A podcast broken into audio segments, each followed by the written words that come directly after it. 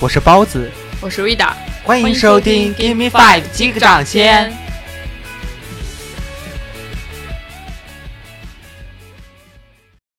今天我们要聊什么呢？有一个在生活中还蛮常见的一个话题，觉得主要就是二手交易，因为现在毕竟，我觉得应该没有人就是没有卖给别人过东西，或者买过别人私自发的东西哦，嗯，是吧？因为我是一个标准的文艺青年，所以我 我主要实际上也就卖过两样，一个是书，一个是碟片，没了。你肯定卖过更多。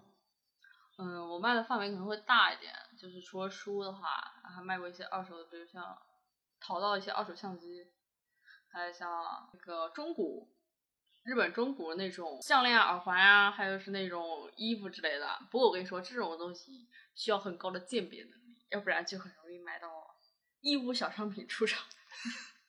其实现在我感觉二手这个东西对于现代人来说还是蛮常见的，毕竟大家手机里除了淘宝之外，一定会下有闲鱼这个东西，这个 A P P 嘛。或者被迫下闲鱼吧，嗯因为有一些淘宝逛的时候就点哦，发现是闲鱼商品，那没办法了，干脆就直接下一个。对我也是是被迫下了闲鱼。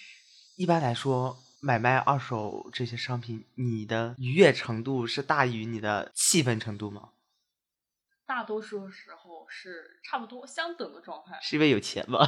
最后还是因为不不是，是因为因为我买的比较多，嗯呃，就我碰上的买家来说，还都是比较干脆利落、比较靠谱的。哦，不对，应该是我碰到的卖家来说都是比较干脆利落。不好意思，最近这个太久时间没录了，感觉脑子有点转不过来弯。但是我碰到的买我的东西的买家就很值得，嗯，就那种表情，你懂吗？你有没有想象过你在有一些 卖家眼里也是 一样的？开什么玩笑？怎么可能？需不需要我放聊天记录给你看一下？你知道我最近才意识到，我有一次真的是，就是你你口中的那一种买家，你知道是为什么？理取闹的买家，，对，你知道是为什么？是有一次在孔夫子旧书网，你知道我是喜欢淘碟嘛，嗯，就是不是有一种特别高端的碟，口碑很好的，就 CC 标准蓝光收藏碟。嗯然后我当时在逛，突然就搜到了有维斯康蒂的那一部名作叫《豹》，阿兰德龙主演的。然后当时就看，哇，虽然不是蓝光，是 DVD 版，但是它有很多的赠品嘛，毕竟而且保存的还挺完好，两百块。我当时就先拍下了，然后想了想，想了一晚上，我就想，我感觉要是假货怎么办？它不一定保真啊。我后来就取消订单了，然后卖家就直接联系我说。你为什么给取消订单呢？我说不好意思，我想了想，我还是不要了。他说我专门回老家把这个碟子给找了出来，你竟然就取消订单了。后来我想再打一句话，然后就发现我被拉入黑名单了。后来我就跟我室友说了这个事，因为我们俩是室友嘛，他就不好意思说什么，就在那看着我，大概意思就是无声的谴责，替商家谴责我一下，我也？不不太好说什么，我也只能默默的干着你。真的吗？这真的是很不好的行为，我觉得。不是，我觉得吧，这种行为多多少少每个人身上可能都会有一点，因为网上购物，毕竟有的时候你可能看到一些东西，你会觉得有一种下意识你就冲动了，对吧？但是可能过这段时间你回去想想啊，这个东西我真的需要吗？万一是假的怎么办呢？两百块耶，对不对？所以不是不能理解你这种行为，但确实是不对的，但是我还是要谴责你这种行为哈。可以提前多打一下预防针，去交流交流什么的。对，那你之前有卖给别人过东西，有这么样奇葩？对我这是确实是奇葩经历。我来念一下我的聊天记录记录。就是当时我卖的这个这个经历其实挺无语的吧，但是它因为东西并不是像不是那种大件的，超过一百的，是那种也算比较小的。我买来是一条项链嘛，大概八十还是八十九，忘了，也不是很贵。但卖咸鱼是卖了呃五十吧，我觉得还算比较便宜，因为没有带过。然后我记得我还在朋友圈发过这件事情，你记得吗？我当然不记得，你发朋友圈频率，按理说，咦按理说你发朋友圈的频率那么低，我应该都记得是吧？对啊，你看。谢谢仙女，那我再考虑考虑哈。他刚开始的时候是问我，呃，话说仙女，这个价格可以再便宜点吗？当时我是五十，然后我就说行吧，看你诚心，给你四十五吧。然后他就说了好听的话，说谢谢仙女，还发了很多的表情包。我以为这件事就这么妥了，毕竟我这件他四十五，我还包邮，你知道吧？然后他马上又来了一句，那我再考虑考虑哈。第三就是，那个话说三十五可以吗？这是典型的蹬鼻子上脸。当时我就很无语了，你知道吗？然后后来我就想说，我说三十五真不行。其实我的意思已经很明确了，我就差没把你爱买就买，不买滚蛋，这 这几个字标在那上面了，你知道吧？但是最后呢，这个交易还是完成了，因为35吗因为我说三十五不行，他说嗯那行吧，四十吧。啊，四十折中了一下，对还凑合是吧？但是还是让我很不爽，毕竟我包邮了嘛，相当于这条项链我根本没有赚钱，还倒贴钱了嘛。倒贴不可能吧？没有这么……哎，你自己算，原价八十九，哦，那确实是倒贴。而且我只戴了一次，金光闪闪。虽然它不是什么真金白银，后来也是合金镀银，在我手上没有任何的磨损，对不对？我有一次真的是我特别傻，你知道，真的就是很傻。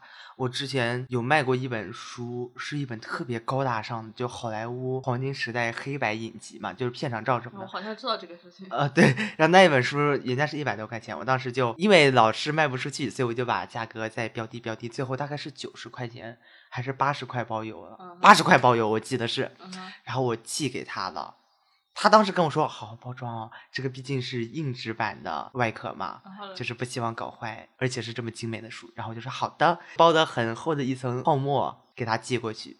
我那一天正好是在看《指环王》，高高兴兴的看完，然后打开手机就看到他发来消息说：“你看这么好的一本书就被搞成这样了，旁边的四角都有撞了。实际上确实是我的疏忽，我要极力自我检讨一下，因为这真的应该放木纸板压着是最好的，而我就放了厚厚的泡沫，实际上用处不是很大。”他就说：“你看都压成这样子的，就很心疼那个书。想要你？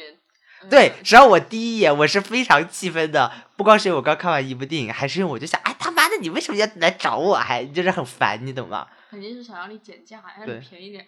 但后来冷静的想想，确实我有问题，哎，我真的是好傻好我想知道你给他便宜了多少钱？嗯，我当时就说便宜十五块行不行？你疯了是吧？我现在想起来，我最多那时候说我便宜，给你便宜十块就够了，是吧？因为我只便宜两块钱。啊，哎，大哥，你想想，四个角而已，它不影响观看呀。这种私人的二手的书籍，多多少少都会有一点磨损的。表面上看没有大一点的那种破损的话，你表示没有破损，它只是有皱。对呀、而且这个你运输过程中，就算你再怎么小心，多多少少都会有一点的，毕竟是不是？除非你让他自掏腰包请那个顺丰的什么来着？呃，就那个快递，几个黑衣人穿着白手套，端着那像端着个骨灰，呃不不，就端着帝王蟹一样的那种端在你的面前，要不然让他自掏腰包，开什么玩笑？便宜十五块钱然后他就非常爽快的接下了，当然这前提是我蠢，对吧？？You are so crazy！你这人不会做生意。哎，我知。道，然后这就是没有把这个买卖当做赚钱，所以就会比较认识性一点。哎，现在想起来也气死我了。我想问问你那本书原价多少钱？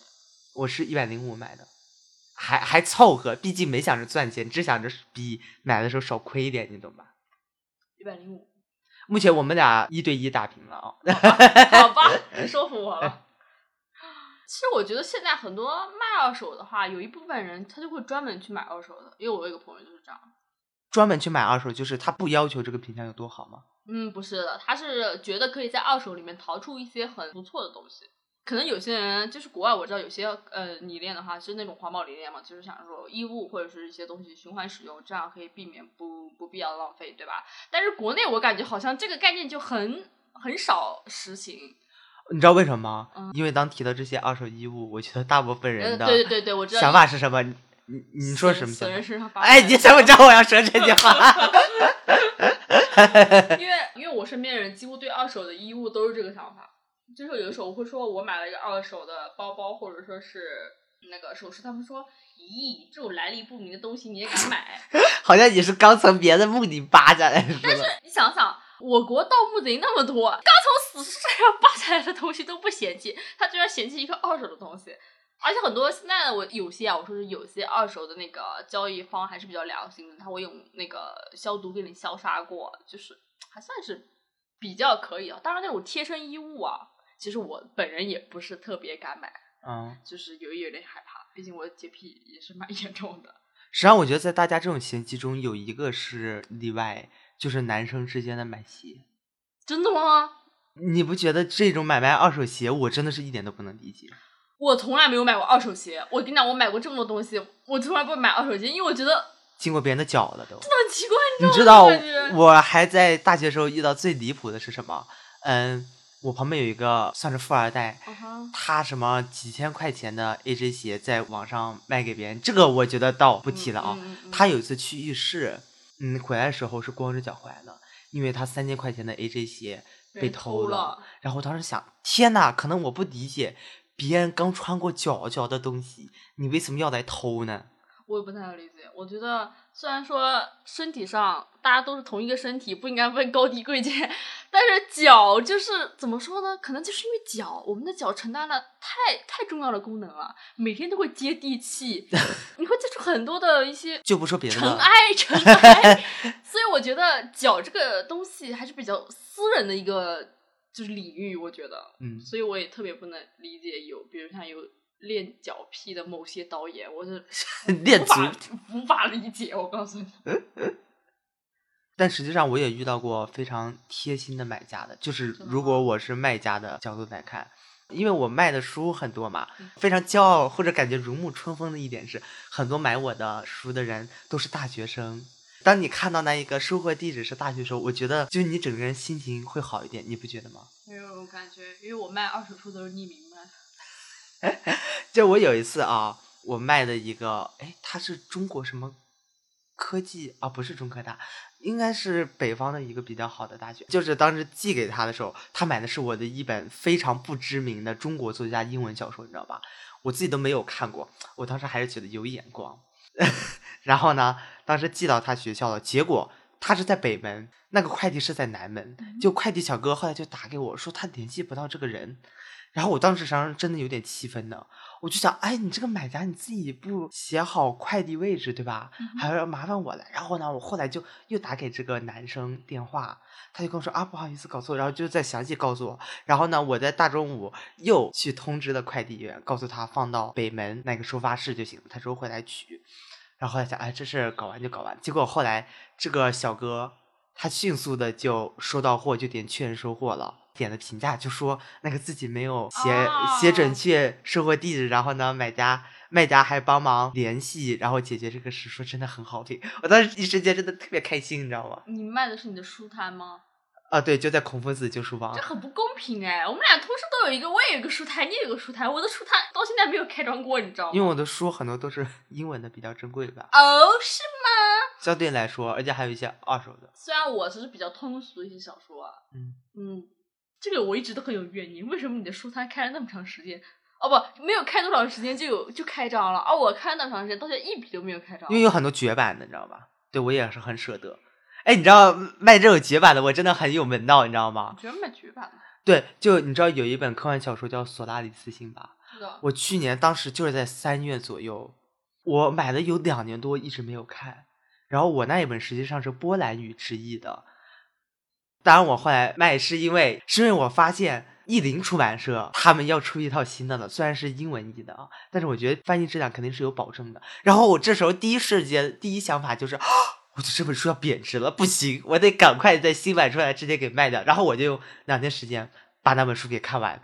哦，在这个期间我已经挂上了，然后别人迅速就下单了，因为这本书很火嘛。我大概是六十块钱买的，你知道不高，我都是不求赚大钱的。然后呢，两天时间我看完了，拖了两天发给他。后来果然过了半年，新版出来了。这还不算最绝的，最绝的是什么？最绝的是有一本同样是科幻小说，叫《路边野餐》，嗯，是一个俄罗斯作家写的，应该是前苏联作家写的，也是三四月的时候，读客文化他是发了要出这本书的消息，虽然后来的封面惨绝人寰哦，我当时又想的是不行，我得在好多人知道这消息前卖掉，又成功一单，棒极了，你知道吗？哦，我觉得我们还是有不同的地方在的。我应该不会买绝版书，我啊真的不会。虽然说你可能你你你可能会说我嗯不懂得怎么分享，你知道吧？但是我就是那种不行绝版书哎，不在我手里的东西，我绝对不会买。你不怕它不臭了吗？不抽了也是我的呀。哎，《武林外传》里不是有一句话“误搜的比别人偷的强呀 谁说的？”？吕秀才哈。哦，我就想谁说这个话？对呀、他那一集不是那个呃要给祭祖是吧？嗯那个那个那个，啊，言归正传，言归正啊，传。你既然是这个想法，实际上这想法，我妹她也有这想法。你知道她的书没有一本卖出去过。你知道我跟她说什么？我说无论书还是什么东西，我觉得当在你手里没有价值的时候，你就可以把它给传授给别人呐。但是我觉得啊，这个价值是由我们自己来定义的。对，这确实是的。对，因为每个人价值不一样啊。比如像我之前卖过，我一般都是卖书不会像里面啊，因为我的书它没有开张过嘛，所以我只能以 匿名，呃，就是那种一大包给卖给多抓鱼那种感觉，你知道吧？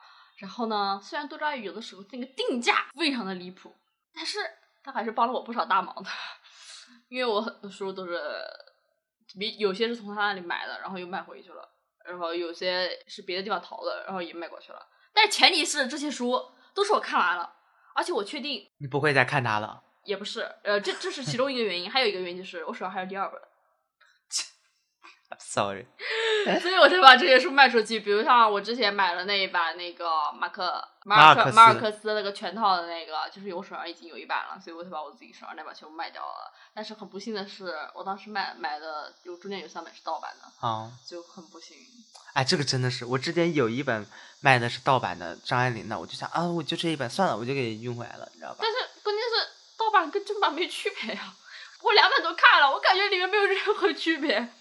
他们有高端前沿的技术来鉴定，是的。哎，实际上我觉得讲到这儿，二手交易的本质到底是什么？虽然这个问题有点大，当我们在尤其是卖东西的时候，我们为什么要卖？就是单纯的用不上的吗？不是吧？我觉得有些的时候也会有一点像是那种断舍离的感觉，嗯，就是清除一些过往的一些东西，然后把它以此来迎接更好的新的东西。因为我觉得如果就是单纯的用不掉的，因为我觉得如果就是单纯的不再需要的话，那我觉得实际上我们每个人超过百分之五十的东西都应该算是这样子。但是因为你刚才说到一点，就是即使是这些不再用的东西，还是自己去定义它到底对自己有没有价值，对吧？对，这一点很重要。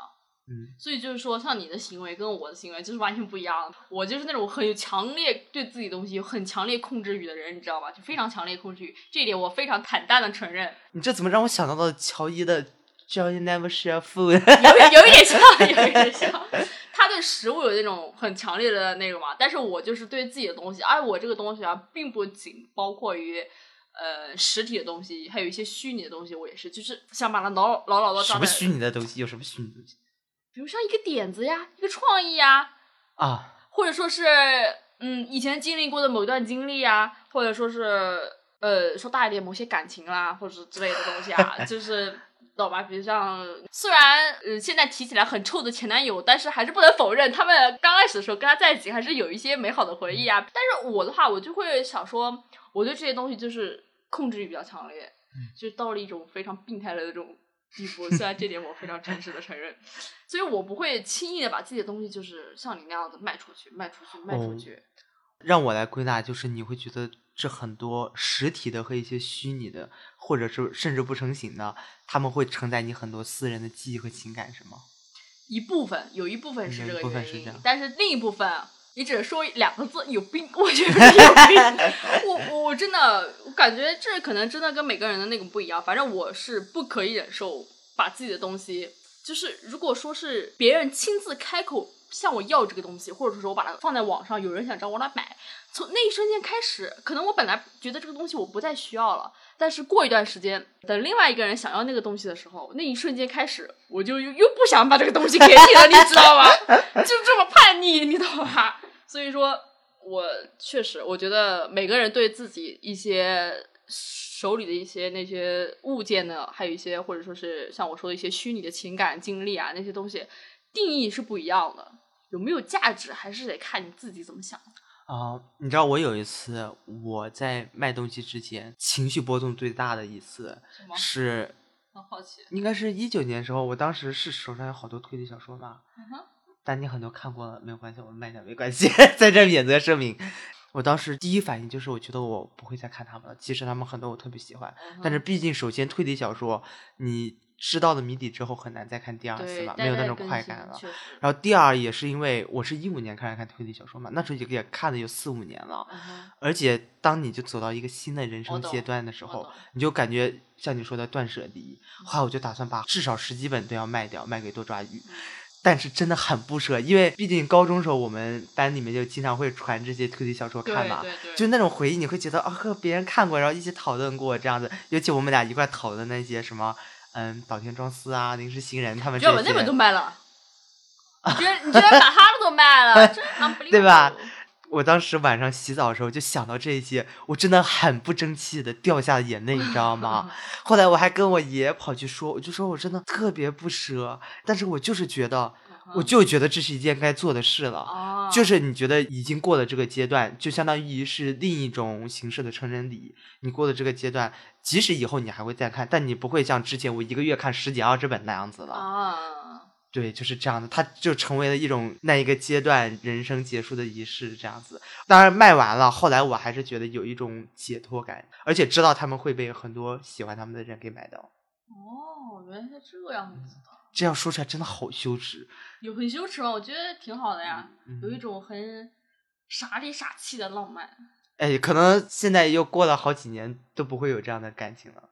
可能吧。如果你再过几年，可能你再扔掉自己的东西的时候，哦，或者是卖掉自己的东西的时候，可能就会是另一种感觉了，可嗯，能跟当时确实不一样，还挺有意思的。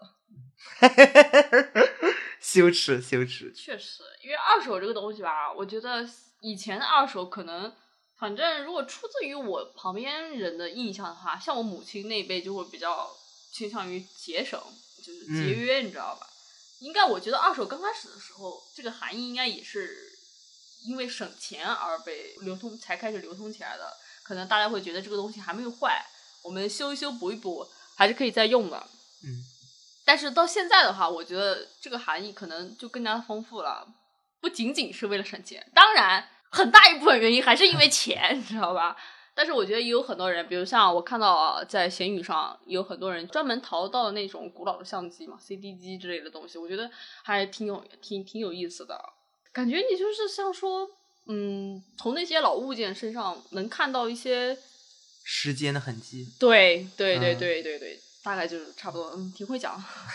我之前就有买过两本书，有一本我买的是阿莫斯·奥斯，就是一个哎，他是什么语作家来着？我忘了。他的有一本代表作叫《爱与黑暗的故事》，然后在扉页是另一个人，就是送给在北京的一个外国教授的，它上面有题语。这个题语我已经忘了，但另一本我买到过一本什么西班牙语还是德语的达利的画册，你知道吗？真的特别旧了，扉页上面的一段题词我到现在还记得，嗯他就说：“亲爱的谁谁谁，祝你九十五岁生日快乐，再祝你人生的下一个九十五年继续开心。”我当时就看到，我就想哇，而且它是一九八几年的书了，那个时候送的，我当时就想哇哦，就真的很有那种时间的痕迹感，你就会想。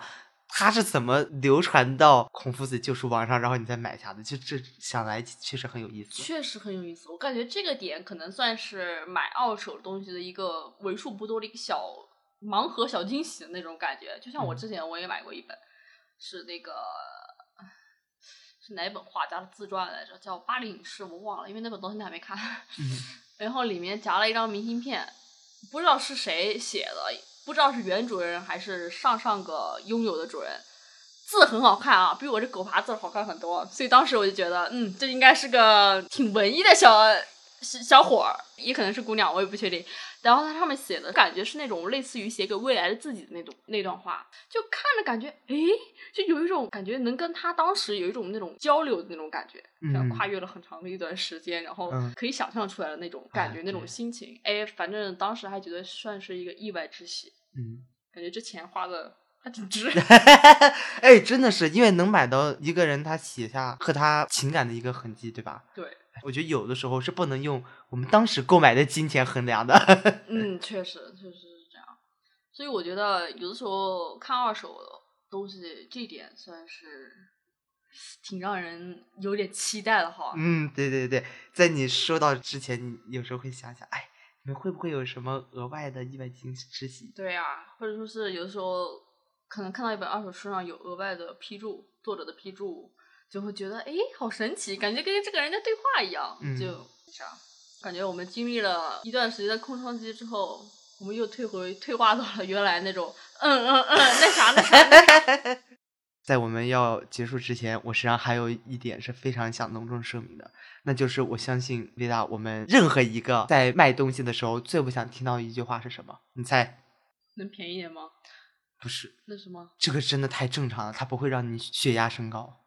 能送我吗？不是这种哦，我是学生，能能给我便宜一点吗？啊懂了懂了，是吧？？这句话我也遇到过很几次，基本上都是姐姐，我是大学生，我在校生，你这生活费不太够，我下个月来买行吗？但下个月他人又不见了，你知道吗？你知道，当我第一次遇到的时候，我真的有一点想啊，你是学生，天呐，学生真的没有那么多钱学生，。我也是学生，OK，对，后来我想，傻叉，我也是学生，真是搞笑。所以嗯，前面温情了那么久是吧？最后来一个搞笑结尾，是的，只只是希望大家不光能在二手交易中尽量获得一些美好的回忆，也尽量少遇到一些无良的人，比如像开头的我那样，对吧？